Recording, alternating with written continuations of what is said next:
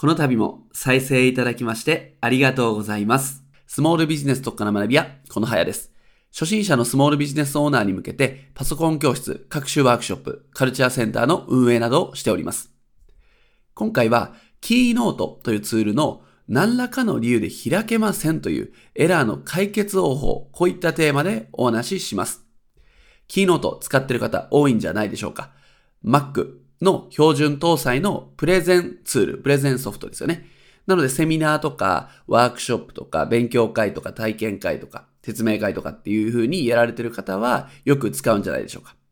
あとは Zoom とかのビデオ会議ソフトなんかを使ってえー画面の共有をしてプレゼンを行うって方もいると思います。で、キーノートってプレゼンソフトではあるんですが、結構画像作成ツールとしてもね、活躍するんですよね。なんで結構利用用途の広いツールになります。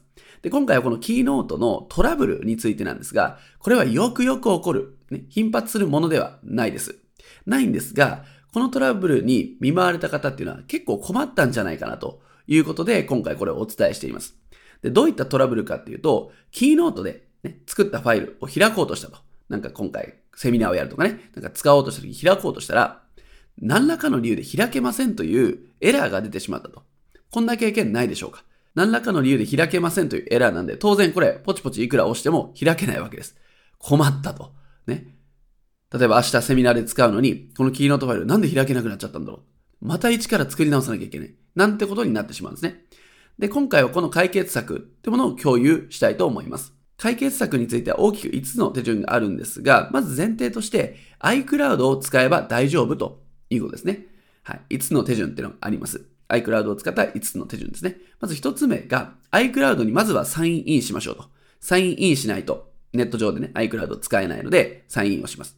そしたら iCloud で Keynote を開きます。iCloud の中にその Mac で使えるアプリっていうのがあるんですけども、その中で Keynote が今回ね、 Keynote の話なんで Keynote を開きますと。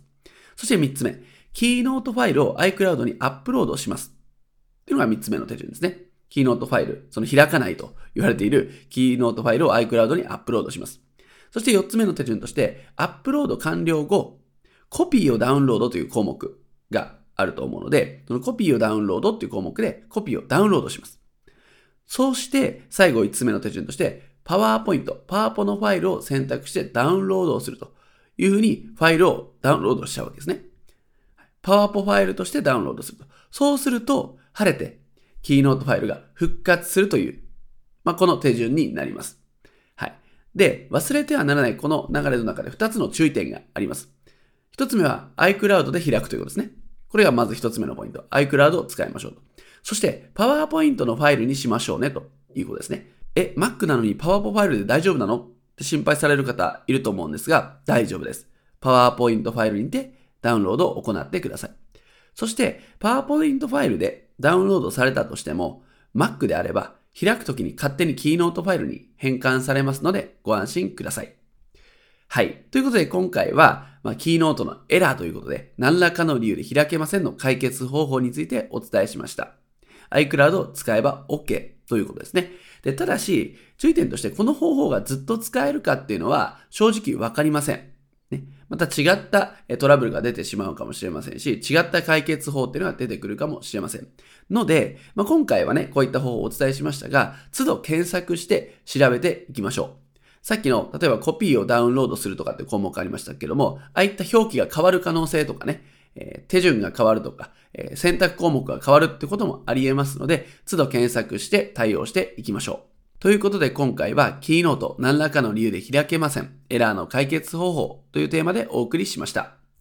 この度も再生いただきましてありがとうございました。スモールビジネス特化の学びやこのはやでした。